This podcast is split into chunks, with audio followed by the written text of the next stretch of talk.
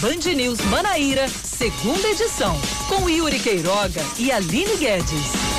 5 horas e 3 minutos. Boa tarde para você conosco aqui na Band News FM Manaíra, aqui no FM 103.3, no bandnewsfm.com.br, também no aplicativo Band Rádios. Estamos juntos com mais um Band News Manaíra, segunda edição, na última sexta-feira do mês. Não é o último dia do mês, mas já é a última sexta-feira de agosto. Hoje é exemplo do que aconteceu nos últimos dois dias. A gente tem a companhia de Leandro Oliveira aqui nos nossos microfones. Em substituição a Aline Guedes. Ali volta segunda-feira, se Deus quiser, aos nossos, aos nossos estúdios, à nossa companhia. Enquanto isso, Leandro Oliveira está por aqui. Boa tarde, Leandro. Pera, pera, pera, pera, pera, pera, pera, pera. Vou ligar aqui. Agora sim, boa tarde. boa tarde, Yuri. Tem aquela música Quantos dias, quantas horas pra te ver. Porque enfim sextou, viu? é o dia mais aguardado da semana. Mesmo que a gente trabalhe no sábado ou no domingo, mas a sexta-feira sempre tem esse gostinho, a né? A simbologia da sexta nunca vai oh, ser perdida. Beleza, então vamos lá. Já são 5 horas, 4 minutinhos. Vamos atualizar o nosso noticiário local a partir de agora. Hoje é sexta, 28 de agosto de 2020.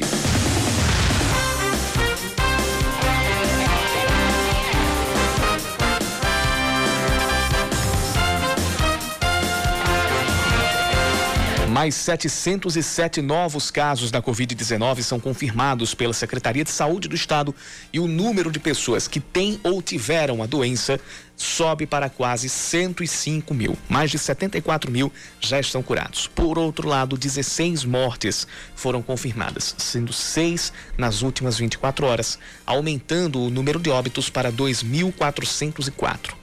O índice de ocupação de leitos de UTI por pacientes com a Covid-19 está em 33% em todo o estado o ortotrauma ou trauminha de Mangabeira vai, vai entrar em interdição ética por decisão do Conselho Regional de Medicina. A unidade é referência em cirurgia de urgência e emergência de áreas abaixo do cotovelo e ainda joelho. A interdição começa a valer a partir de amanhã, mas não afeta os pacientes atuais e sim as novas internações. O procedimento acontece após o CRM encontrar várias irregularidades, entre elas a falta de escala médica e enfermarias com falta de equipamentos e presença de baratas. A Secretaria Municipal de Saúde informou que ainda não foi oficialmente notificada da interdição, mas que já enviou a escala médica solicitada e que está providenciando outros pedidos do Conselho. Mais detalhes ainda nesse jornal, com reportagem e também com entrevistas. Daqui a pouco a gente vai conversar com o secretário de Saúde aqui de João Pessoa, o Adalberto Fulgêncio. O julgamento do recurso da AIGE do empreender, que pode tornar inelegível o ex-governador Ricardo Coutinho, é suspenso pela terceira vez no Tribunal Superior Eleitoral. O ministro Luiz Felipe Salomão pediu vistas do processo mais uma vez e a previsão é de que as matérias que envolvem Ricardo no TSE voltem à pauta na semana que vem. Agora tem um prazo regimental para que eh, haja o efeito de inelegibilidade. Acho que, acho que esse prazo vence na próxima semana. Hoje, hoje o, relato, o relator, na verdade, do recurso, ministro Og Fernandes, manteve o voto pela inelegibilidade de Ricardo. Assim como ontem, no caso do empreender, o relator entendeu que houve crime eleitoral nas concessões de benefícios pela PB Prev em 2014, ano em que o então governador disputou a reeleição. É, nessa possível disputa eleitoral de Ricardo Coutinho, o político aí vai ganhando fôlego. O Ibama está monitorando as dimensões de um eventual dano ambiental provocado pelo derramamento de uma grande quantidade de combustível após uma série de acidentes envolvendo caminhões na BR-101, próximo ao distrito de Mata Redonda. Segundo técnicos do Instituto e a Polícia Rodoviária Federal, quase 20 mil litros de diesel que vazaram de um dos veículos tombados pode atingir um rio próximo. A pista sentido João Pessoa Recife permanece permanece completamente interditada para a limpeza do combustível e destombamento dos caminhões. Quem vai se deslocar, seguir pela PB 008 a partir do centro de convenções até Pintimbu, continua para Caporã para então voltar à BR 101 já na divisa, ou ir pela 101 até a Mata Redonda e depois entrar à direita para Pedras de Fogo, onde vai pegar a rodovia PE 075 em direção à Goiânia. Inclusive a Polícia Rodoviária Federal está falando mais nessa segunda opção, de você ir pela BR 101 Vai pegar ainda um pouco de engarrafamento chegando ali a Mata Redonda, mas em Mata Redonda você pega aquela entrada à direita para Pedras de Fogo e aí Pedras de Fogo, esquerda para Goiânia, Não pega a direita não, porque quem pegar, se você pegar a direita, você vai para Juripiranga, que é ali voltando para Itabaiana, voltando até mesmo para uhum. Campina Grande. É pegar a esquerda para ir para Goiânia e então chegar à BR 101 lá na cidade de Goiânia, já no estado de Pernambuco. O Botafogo enfrenta o Jacuipense logo mais às 8 da noite pela abertura da quarta rodada da Série C. O jogo é no estádio de Pituaçu, em Salvador. O técnico Rogério Zimmermann não relacionou o zagueiro Fred, mas pode contar com o goleiro Felipe, liberado para jogar por um efeito suspensivo. Quem também pode entrar em campo é o lateral direito Marcos Martins, regularizado no boletim informativo diário da CBF. O Belo está na zona de rebaixamento com e é o penúltimo colocado do Grupo A com apenas um ponto em três partidas disputadas. Agora são 5 da tarde, nove minutos, confirmando 5 e 9. Hora de mais um Band News Manaíra, segunda edição, e você participa com a gente, mandando sua mensagem para o nosso WhatsApp 991 11 9207. 991 11 9207. Ah, também não esquece de nos seguir no Instagram, viu? Se você não segue, arroba Band News FM Manaíra e também no Spotify. Lá você tem acesso às nossas reportagens, né não, Yuri? As reportagens, a minha coluna de esportes, a coluna muito mais do Gerardo Rabelo e também a íntegra do Band News Manaíra, primeira edição, e do Band News Manaíra, segunda edição.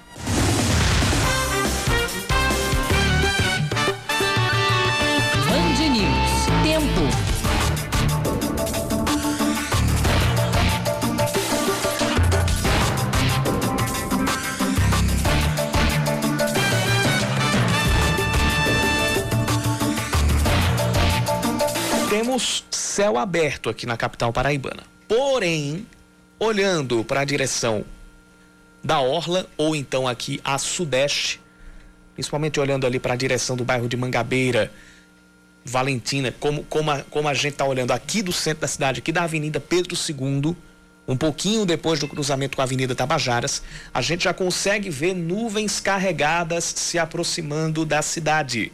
E os institutos de meteorologia preveem pancadas de chuva agora no final da tarde e também à noite. A máxima hoje foi de 29 graus. A temperatura agora está na marca dos 26. E à noite os termômetros devem baixar até os 20 graus. Lá em Campina Grande, não tem previsão de chuva. Tempo firme, céu aberto e 27 graus de temperatura agora também. A máxima foi de 29 Estava prevista para 28, mas, mas alcançou os 29. Os termômetros ainda devem baixar até os 18 graus.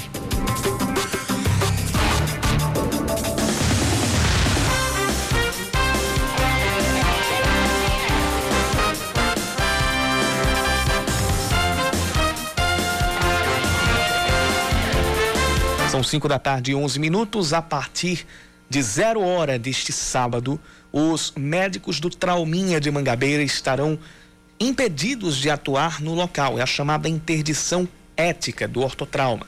Os detalhes vêm na reportagem do Leandro Oliveira. Quem for precisar ser atendido no ortotrauma de João Pessoa vai ter que procurar outro local. A unidade de saúde não vai ter médicos a partir deste sábado. Nesta semana, o hospital foi alvo de uma fiscalização do Conselho Regional de Medicina e sofreu de novo uma interdição médica por causa de uma série de irregularidades: banheiros com defeitos, falta de higiene e medicamentos, problemas nas escalas de médicos e presença de baratas na enfermaria. Ainda segundo o presidente do CRM, Roberto Magliano, a decisão foi tomada durante uma análise de 42 médicos. Apesar da interdição, o órgão garante que os pacientes já internados devem receber atendimento até que aconteça a alta médica. Todos os pacientes que estão internados naquele hospital vão ter o seu atendimento concluído.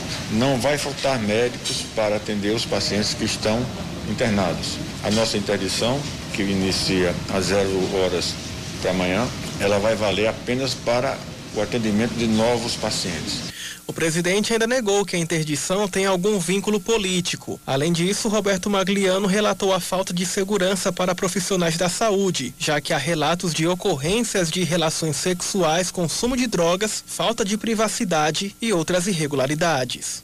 E o Conselho teve que fazer isso depois de inúmeras fiscalizações, de inúmeros apelos às autoridades para que sanassem os graves problemas que mais uma vez foram encontrados quando da fiscalização daquele hospital. Os próprios pacientes e familiares que estão me ouvindo, de pacientes internados naquele hospital, sabem do que eu estou falando. Em quatro anos, o Trauminha foi vistoriado dez vezes pelo CRM. A última fiscalização foi no dia 24 deste mês. Em nota, a Secretaria Municipal de Saúde e a direção do Ortotrauma dizem que não receberam oficialmente a notificação da interdição, que a escala médica do mês já foi entregue à instituição e que as demais questões tratadas no relatório também estão sendo respondidas cumprindo os prazos definidos.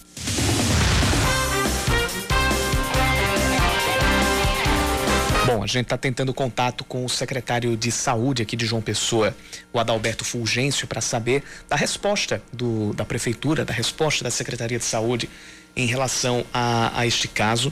É, mas o fato é que se trata de um dos principais equipamentos de saúde administrados pela prefeitura e é inaceitável, é inaceitável que chegue a uma situação dessa.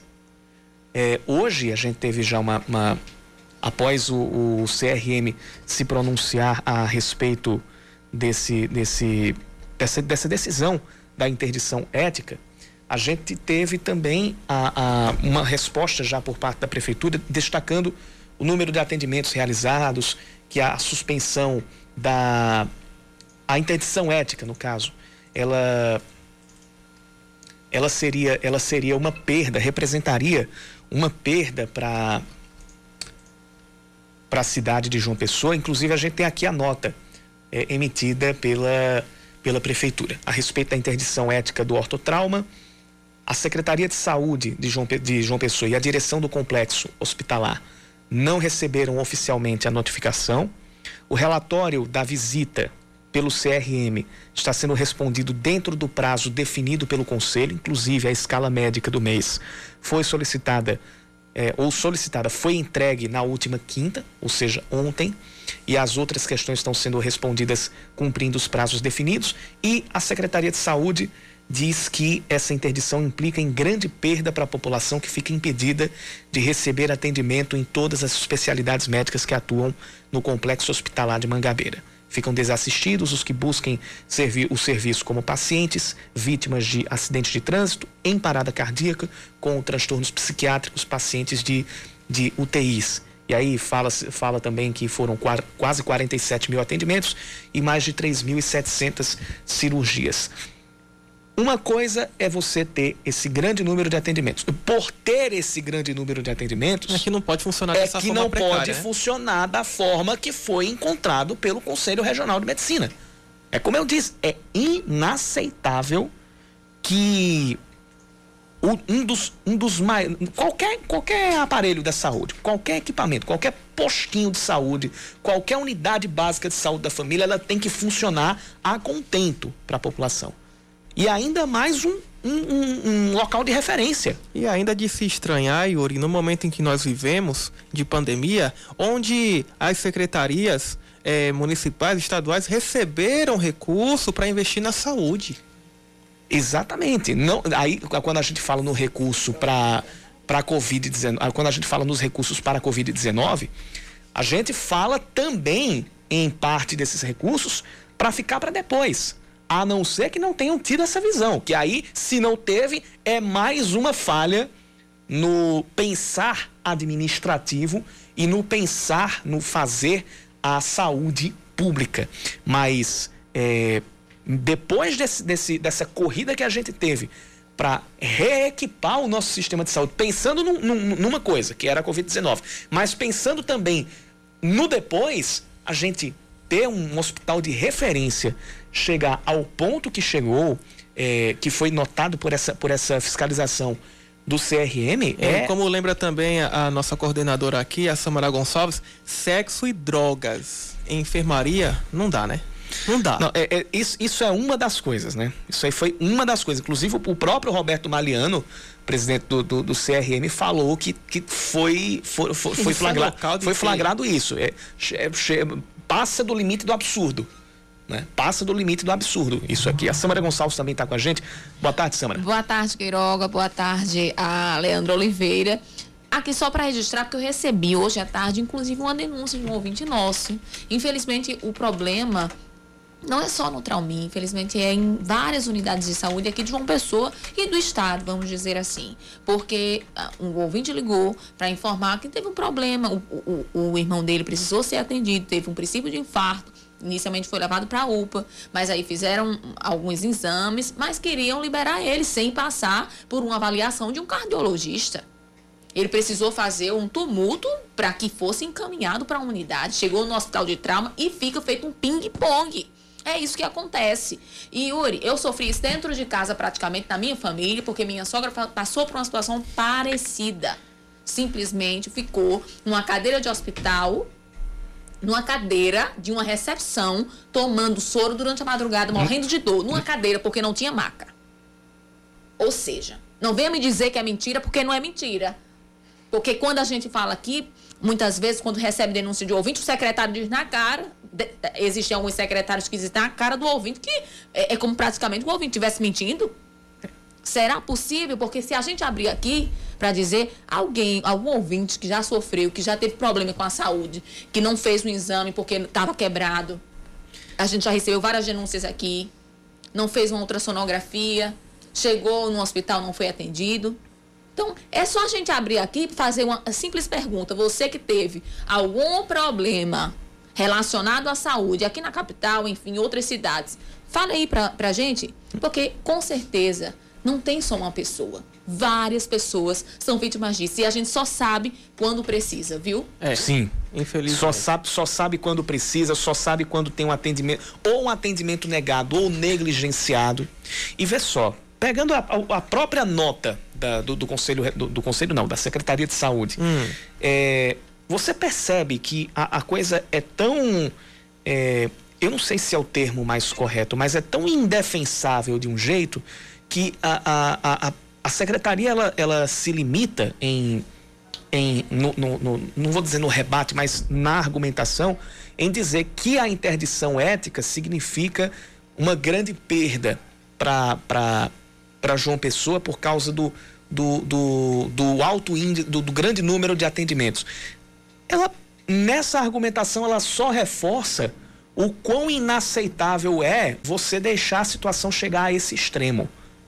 Porque não trata, não se trata somente de de um problema pontual. Não se trata de falta de escala médica ou de falta de estrutura. É das duas coisas juntas e potencializadas.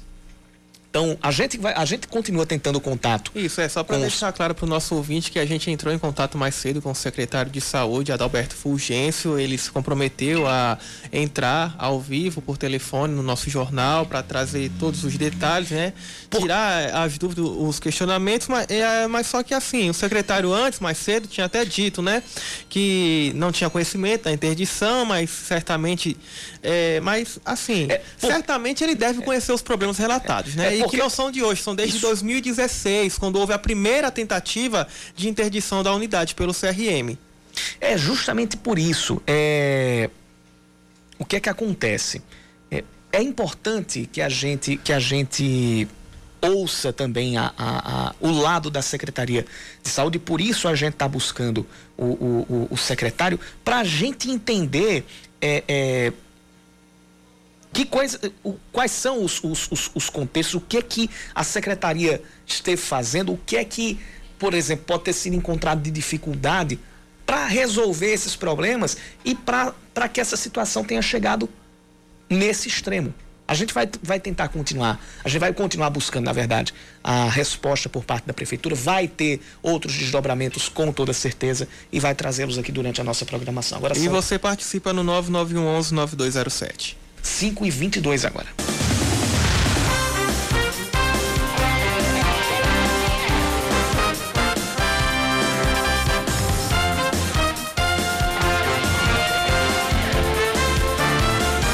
Horas e 24 minutos, estamos de volta trazendo mais informação para você nesse segundo bloco do nosso jornal. O paraibano Marcondes Gadelha assume a presidência nacional do PSC após a prisão do presidente da legenda, o pastor Everaldo, durante a operação Tris in Idem. A ação, deflagrada hoje, também afastou do cargo o governador do Rio de Janeiro, Wilson Witzel, por suposto por suspeita de fraude na saúde.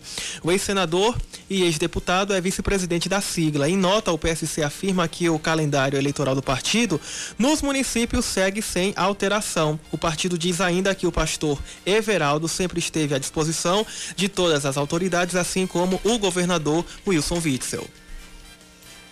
A votação nas eleições municipais deste ano vai começar uma hora mais cedo em todo o país. Tribunal Superior Eleitoral decidiu ontem que as sessões eleitorais vão abrir às sete da manhã e não às oito, como vinha sendo em todos os pleitos. Então, atenção.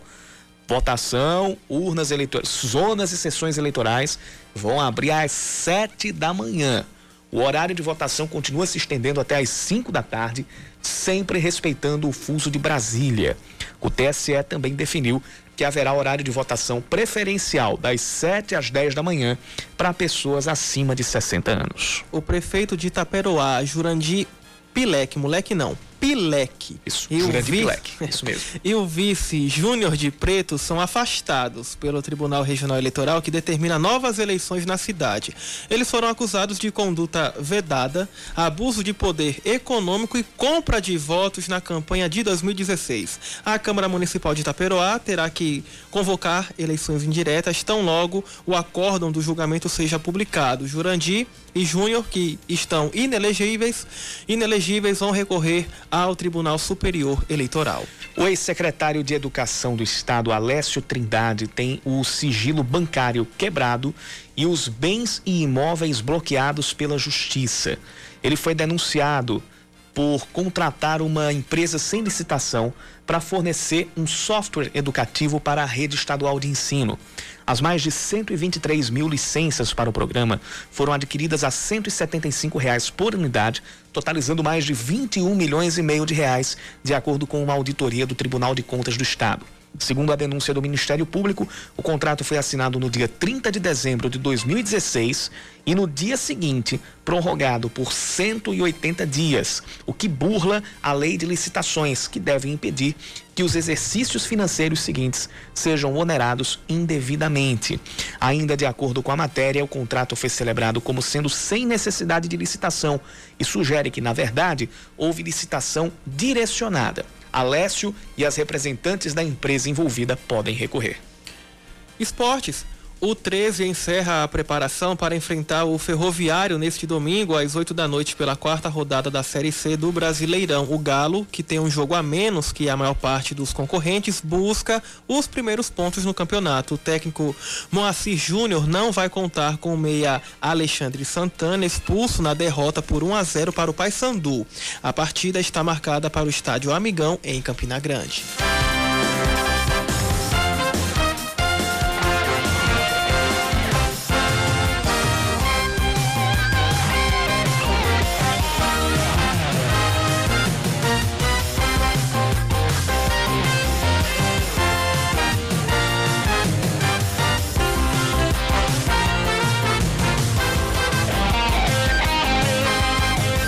São 5 horas e 28 minutos. O deputado federal e vice-presidente nacional do PSL, Julian Lemos, falou com a rádio Band News FM Manaíra sobre o suposto pedido do presidente Jair Bolsonaro para que ele fosse expulso do partido.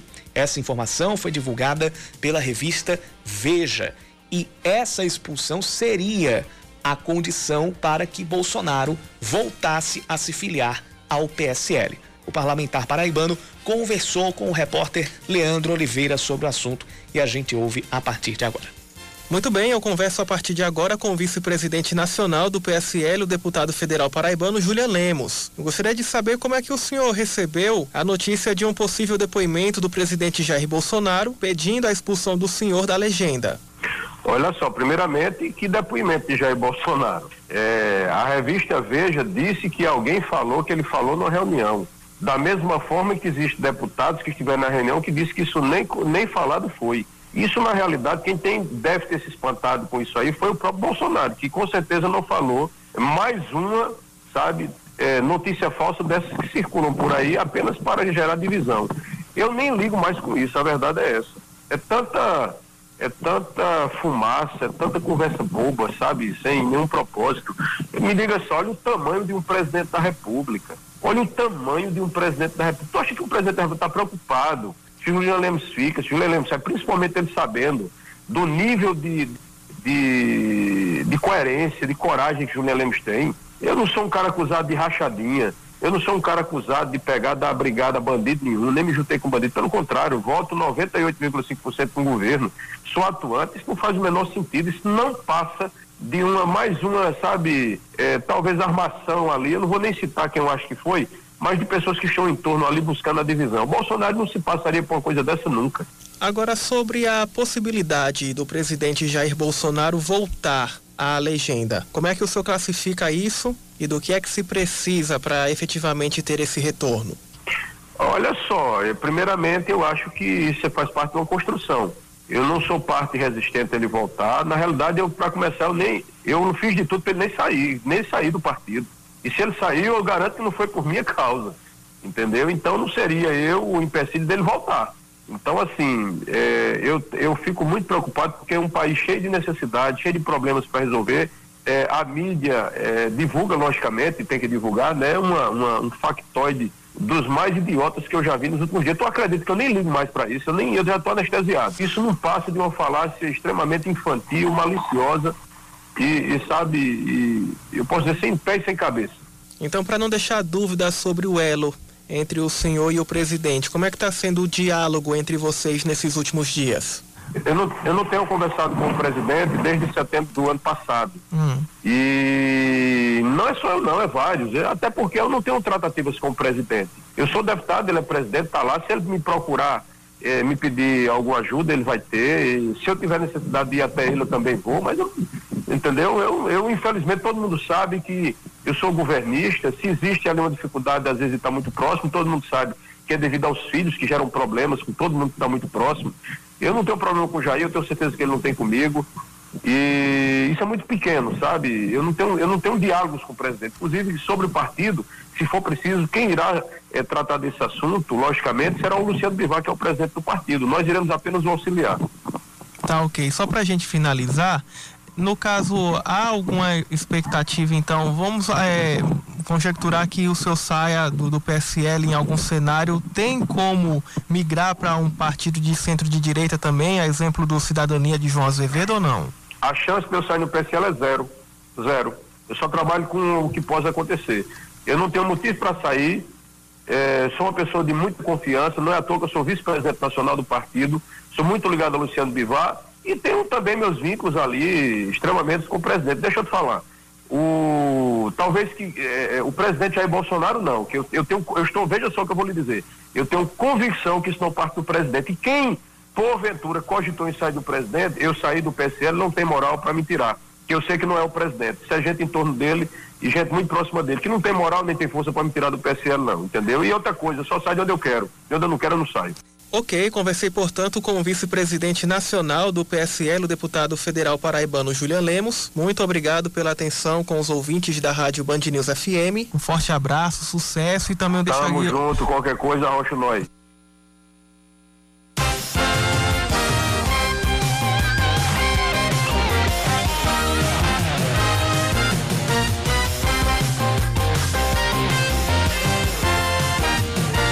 São 5 horas e 33 minutos. Muitos contribuintes estão tendo mercadorias apreendidas por agentes da Secretaria da Fazenda por causa de uma cobrança antecipada do, IC, do ICMS no destino.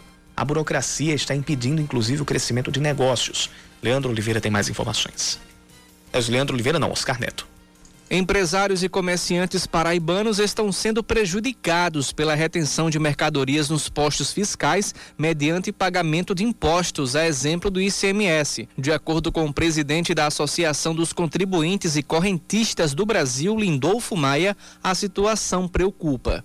O microempresário, ele tem uma mercadoria que chega de fora e está sem um dinheiro para colocar gasolina para ir no terminal de carga da Infraero ou da TAM ou numa transportadora pegar a mercadoria E quando chega lá, está presa. Só que essa cobrança deve ser feita quando a mercadoria chega na vitrine do comerciante e o comerciante a vende. O advogado especialista em direito tributário, Ramon Carvalho, explica que uma decisão do Supremo Tribunal Federal que trata da legalidade da apreensão de mercadorias em autuações fiscais tornou inconstitucional essa prática. Súmula 323 do STF determina que é inadmissível a apreensão de mercadoria como meio coercitivo de pagamento de tributo, o que quer dizer que ela deve sim cobrar o tributo, mas que ela deve cobrar por intermédio de uma ação de execução fiscal e não apreender a mercadoria para forçar o empresário a pagar o tributo para liberar a mercadoria. O secretário da Fazenda Estadual, Bruno Frade, admite que o Estado não vem cumprindo o que determina a súmula e explica os motivos. Na Paraíba, nós temos legislação vigente em que não houve ainda a decretação da inconstitucionalidade, né, nesse sentido, e que obriga a autoridade tributária, o auditor fiscal, fazer a retenção. Então, se temos legislação vigente em que não há declaração de inconstitucionalidade, nós, é, a atividade tributária é uma atividade plenamente vinculada por imposição do próprio Código Tributário Nacional, então há necessidade sim de que haja retenção por imposição legal da legislação do Estado. Mas, de acordo com Ramon Carvalho, a súmula teria peso de lei federal e estaria acima da Constituição Estadual. O empresário tem que se valer de uma medida protetiva, de um remédio é, constitucional, que é o mandato de segurança. Ele tem que entrar com mandado de segurança preventivo ou repressivo. É, caso ele queira assegurar que a, que a empresa não vai passar por esse problema, entra com o preventivo para que possa continuar importando sem problema nenhum. Ou caso a mercadoria já esteja apreendida, ele deve entrar com um mandado de segurança repressivo. Não obstante, fique certo que o Estado tem meios próprios para cobrar. O ICMS é um imposto estadual e somente os governos de cada estado têm competência para instituí-lo. Atualmente, a Paraíba taxa o ICMS em 17%.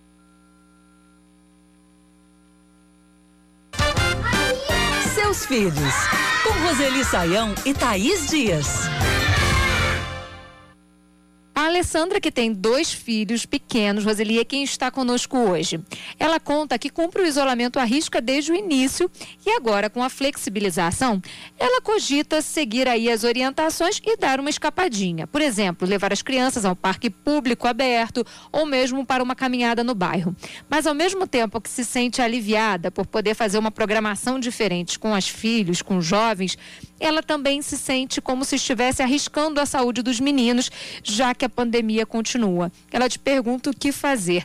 Dá um pouquinho de relaxamento ou segue a risca a quarentena até o fim, Roseli? Olha, Alessandra, é, não sei aonde você mora, né? Mas é, é preciso que a cidade esteja com a pandemia sob controle. Nós temos algumas cidades já é, com a pandemia controlada, é, o que significa um menor número de infecção né, de pessoas temos cidades em alerta, é, não, estão, não estabilizaram. Então, você precisa avaliar primeiramente isso, depois, né, é, começar assim com tranquilidade, talvez uma caminhada pelo quarteirão já é suficiente para uh, seus filhos olharem um pouco para fora, ter amplitude no olhar, né? Mas aí voltar, atravessar a rua se vier gente sem máscara, é, cumprir a risca, né? Essa, esse distanciamento de dois metros entre as pessoas. Mas pense bem é, se o contexto da sua residência permite isso e se você vai ficar tranquila depois. Isso é muito importante para os seus filhos. E muito importante aqui para gente é a sua participação. Mande o seu e-mail, seus filhos, arroba bandnewsfm.com.br seus filhos, arroba bandnewsfm.com.br. Amanhã tem programa em versão ampliada e, claro, esperamos você. Até lá. Boa tarde a todos da Rádio Bandeira, boa tarde, Sandra. O que está acontecendo em João Pessoa? Hostal, é, Samário, as UPA, que não estão atendendo, outros, outras coisas só estão tá tendo Covid, o, o hospital de trauma, o trauminha a saúde completa está abandonada em João Pessoa. Só quem paga é a população. Faça esse apelo aí pra, por nós. E esse secretário de João Pessoa não está resolvendo nada. Um abração a todos. Bom, aí a participação do, do ouvinte. É, deixa eu pegar aqui o nome do ouvinte dele, do ouvinte que nos mandou aqui. É, ele, ele não se identificou, mas aí ele, ele, cita, ele cita dois equipamentos, por exemplo, o Hospital de Trauma e o Trauminha. Vale lembrar que são de dois entes diferentes. O hospital de trauma, que inclusive está é, passando também por um problema de falta de médicos por causa uh, do vencimento do contrato com médicos da, da, da, da especialidade de neurocirurgia e de cirurgia vascular. É, ainda está resolvendo esse problema e ainda tem, por outro lado, o trauminha que está com o problema estrutural e também da da falta da escala médica, que segundo a Secretaria Municipal de, de, de Saúde, ela esse, esse, esse problema aqui ele já pode estar tá caminhando para uma para uma solução. Agora, o grande problema é que, como o ouvinte disse, só quem perde é, na verdade, não é só a população. Os profissionais que estão lá também estão sujeitos aos riscos quando você pega um, um local sem a devida estrutura. Então, é o risco para quem trabalha, é o risco para quem é atendido. O que a gente quer é que esses problemas sejam resolvidos o quanto antes e não só com paliativo, com medidas definitivas. São 5h40.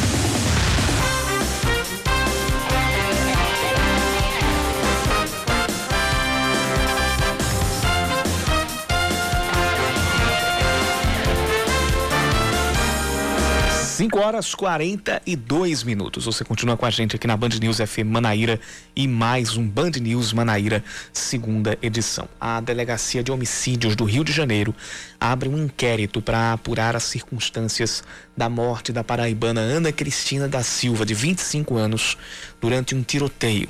Natural de Serra Redonda, na região de Campina Grande, ela ia para o bar onde trabalhava e estava levando o filho de apenas três anos de idade. Quando os tiros começaram, ela se abaixou para proteger a criança e foi atingida por tiros de fuzil na cabeça e na barriga. A polícia teria sido impedida de chegar ao local porque a rua onde ela estava é um dos acessos ao Morro São Carlos, de onde os tiros teriam partido e onde há um confronto entre facções rivais. O corpo de Ana Cristina foi enterrado hoje de manhã no cemitério do Caju, no Rio de Janeiro. Ana Cristina foi morta na última quarta-feira. Só, só, um instantinho aqui, porque o seu microfone estava desligado. Agora sim. Seguindo, a Câmara Municipal de João Pessoa volta a ter atividades presenciais a partir de segunda-feira, mas por enquanto vai receber apenas os servidores legislativos. Eles vão atuar em regime de rodízio durante a semana e o expediente vai ser das 8 da manhã até as 2 da tarde. A primeira sessão ordinária presencial está marcada para quarta-feira, às 9 e meia da manhã. Os vereadores que estejam nos grupos de risco para o contágio da Covid-19 podem continuar participando das sessões de casa casa via remota. O atendimento ao público ainda não vai ser retomado presencialmente, continuando por e-mail ou pelo telefone 3218 6300. 3218 6300. Mesmo não dando previsão para retorno às aulas presenciais, o governo do estado divulga o protocolo do chamado Novo Normal para a Educação.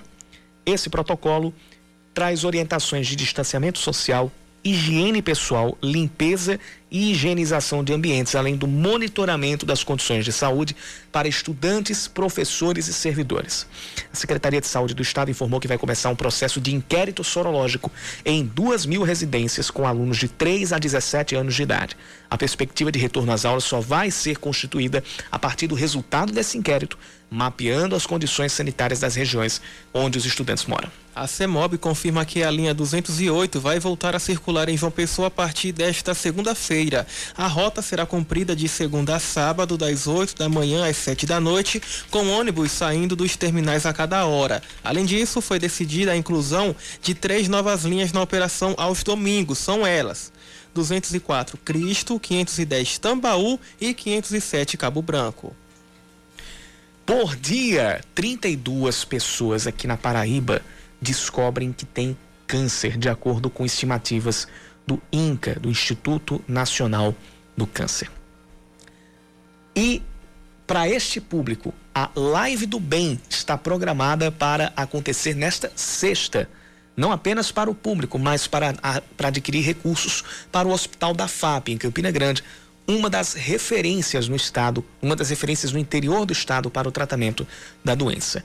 Entre os 19 artistas que vão fazer parte da programação estão Beto Barbosa, está na verdade Beto Barbosa, o rei da lambada.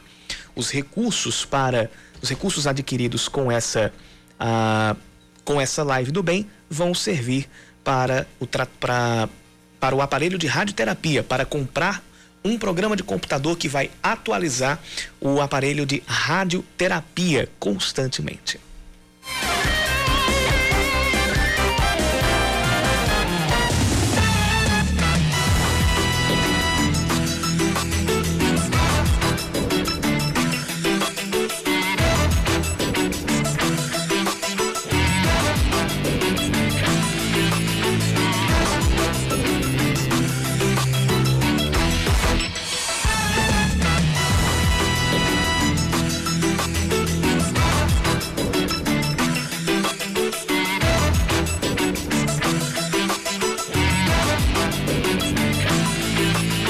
Durante a pandemia, autistas estão liberados do uso da máscara de proteção. As informações estão vindo com o Leandro Oliveira.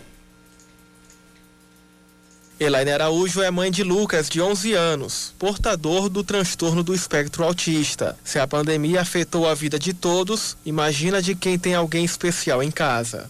Porque eles não entendem, eles não compreendem, então eles não aceitam alguns fatores que é para protegê-los. Realmente é muito difícil. Ela é presidente da Associação Integrada Mães de Autistas em João Pessoa, que prestam assistência a mais de 30 famílias. Ela diz que o uso da máscara de proteção muitas vezes representa um sofrimento e até mesmo um constrangimento. Temos sim relatos de algumas mães que foram até impedidas de entrar em um supermercado. Compreenda, não julgue, se coloca no lugar, que ninguém vai querer expor seu filho, seu parente num, num tamanho perigo da pandemia, né?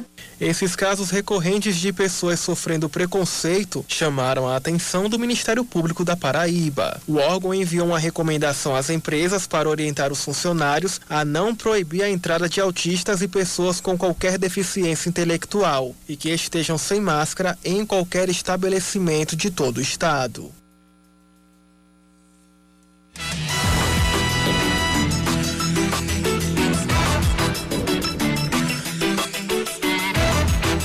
Ouvinte Antônio Rocha está dizendo o seguinte: o governo do estado está tirando todos os médicos profissionais experientes há muito tempo trabalhando no trauma e vai contratar médicos residentes sem nenhuma experiência.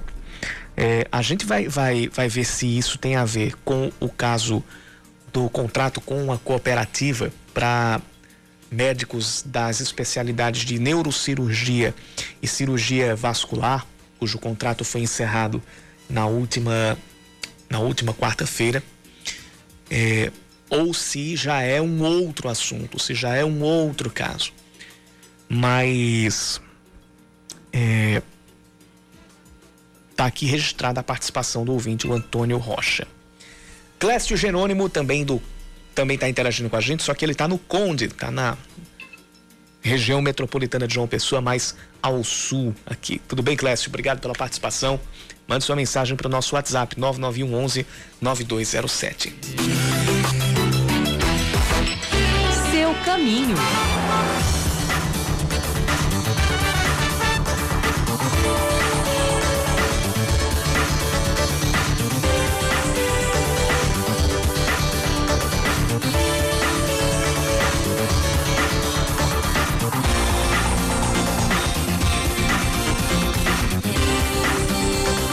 Trânsito fluindo com certa lentidão lá no entorno do Parque da Lagoa e também nas ruas Santo Elias e Maciel Pinheiro, tanto no centro quanto no Varadouro.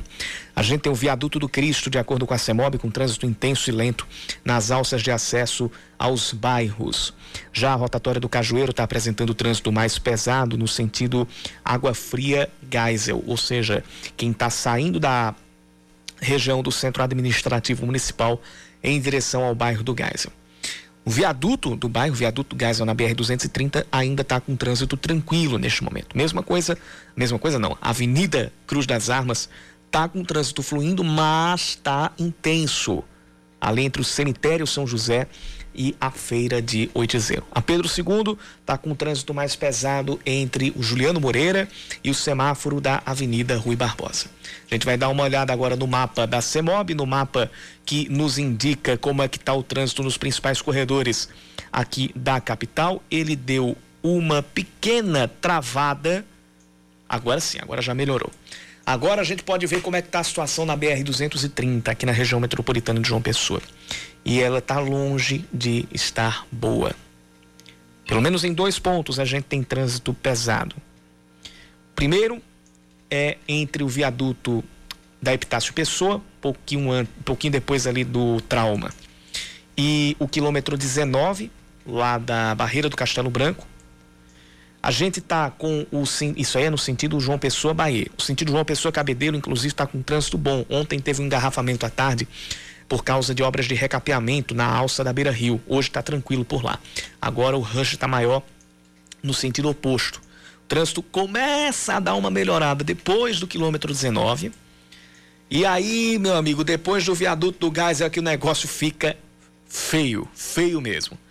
Trânsito começando a ficar muito complicado depois do viaduto do gás, eu passando ali pelo Parque de Exposições, pelo Macro, pelo viaduto de Oitizeiro, aí passa pelo quilômetro, uh, pelo quilômetro não, pelo Corpo de Bombeiros, que é ali perto do quilômetro 31, é, quilômetro 31 não, que ali é BR-101. É, perto, passa ao lado do Corpo de Bombeiros, só depois do Corpo de Bombeiros é que o trânsito vai dar uma melhorada. A gente não sabe se tem alguma ocorrência ali perto do Corpo de Bombeiros no sentido Bahia ou se é só acúmulo de carros.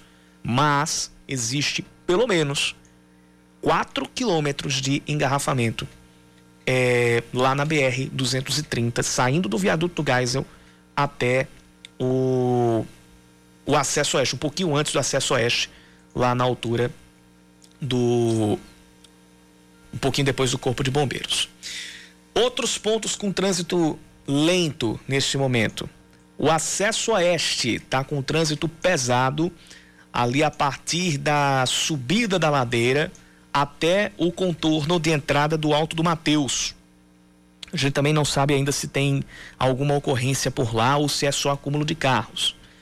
E a Avenida Nova Liberdade, atenção você que está saindo para Bahia, que usa a Avenida Nova Liberdade, é, o viaduto, a ponte ali sobre o, o, o sobre o rio, o, o rio Sanhauá. É, esse trecho saindo lá do viaduto até chegar à Avenida Liberdade mesmo, a Liberdade Velha, tá com um trânsito complicado no sentido João Pessoa Bahia. Mesma coisa da rua Nina Lima. Então, quem usa, por exemplo, a João Machado, Nina Lima, Índio Piragibe para pegar a Nova Liberdade. Engarrafamento começa na rua Nina Lima, na descida, aí vai até a esquina com a Índio Piragibe. Quem entra à esquerda para Índio Piragibe continua com o trânsito carregado e passando ao lado do ao lado do cemitério da Boa Sentença, o trânsito dá uma melhorada. Mas depois do viaduto, quando você entra na Avenida Nova Liberdade, aí o trânsito volta a ficar carregado e o, o congestionamento só vai terminar na rotatória de entrada da Avenida Liberdade Velha. A gente também está com trânsito intenso para quem está subindo ali a Visconde de Itaparica, que já é um efeito desse engarrafamento ali saindo da da, da Visconde não, da Índio Piragibe.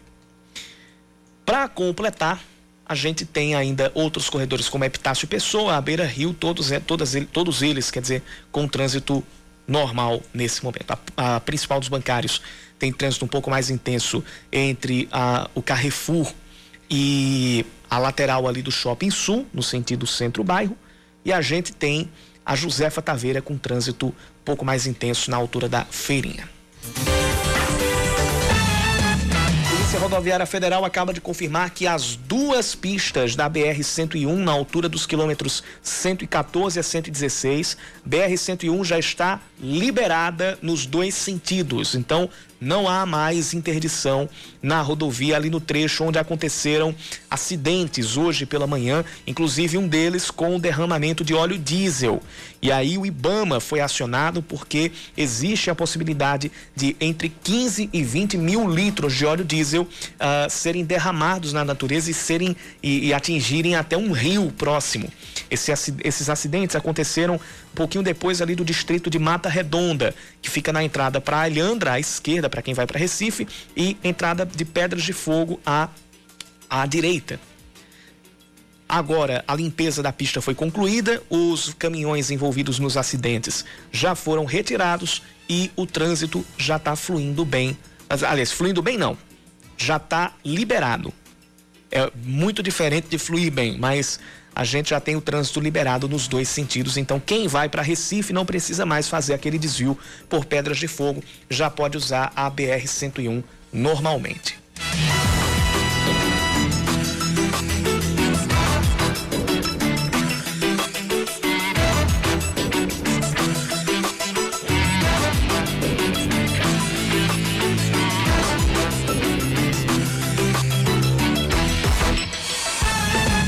Faltam três minutos para as seis horas da noite. A comissão mista da reforma tributária ouviu ontem representantes do comércio, da agricultura, dos setores financeiros e de seguros.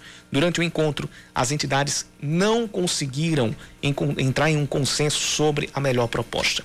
O presidente da Federação Brasileira dos Bancos, a Febraban, Isaac Sidney, defendeu que qualquer aumento de carga tributária em operações financeiras acaba chegando ao consumidor no país, o setor financeiro responde por mais de 60% da arrecadação de impostos.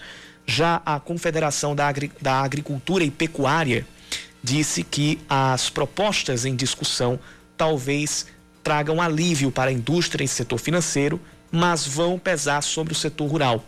A Confederação Nacional do Comércio de Bens, Serviços e Turismo afirmou que a simplificação não pode ser o único objetivo e é preciso ter bastante cuidado com a nova taxação no consumo. Para o deputado Eduardo Cury, do PSDB de São Paulo, a reforma implica um realinhamento de cargas, embora o resultado final deva ser neutro em termos de arrecadação. Não existe debate sincero se todo mundo achar que vai manter o seu e só vai onerar o outro, né? Na minha opinião, alguém que fala que é a favor de uma reforma tributária e na verdade não assume que vai ter que ter um realinhamento, não está sendo muito sincero no debate. Após ouvir os setores, o relator da comissão, que é o deputado federal paraibano Agnaldo Ribeiro, do Progressistas, deixou claro que não vai deixar de apresentar o que acredita ser o melhor caminho para a simplificação do sistema tributário brasileiro. Um relatório que deve ser apresentado no próximo mês. Nós estamos há 32 anos discutindo reforma tributária. Tivemos vários fóruns de discussões, como este que nós estamos agora é, fazendo e é, nós estamos trabalhando para ser bem objetivo. A minha ideia é que cumprida, e aí como relator tem que, é, é o papel do relator também ouvir, né, dialogar, mas uh, de minha parte eu estarei pronto em setembro agora para apresentar o nosso relatório. Também participaram da audiência pública os representantes de cooperativas e empresas de seguros. Eles pediram mais segurança jurídica, o fim de tributações cumulativas e de cobranças em dobro, entre outras medidas. São 5 horas e 59 minutos. Eu não digo até amanhã ainda. Eu sigo com vocês até as oito e meia da noite. Mas o Band News Manaíra, segunda edição, vai ficando por aqui. Vem aí Reinaldo Azevedo, Bob Furuia e Alexandre Bentivolio com o É da Coisa a partir das 6 horas da noite. E você continua conosco. Band News Manaíra, em um segundo, tudo pode mudar. Você ouviu Band News Manaíra, segunda edição.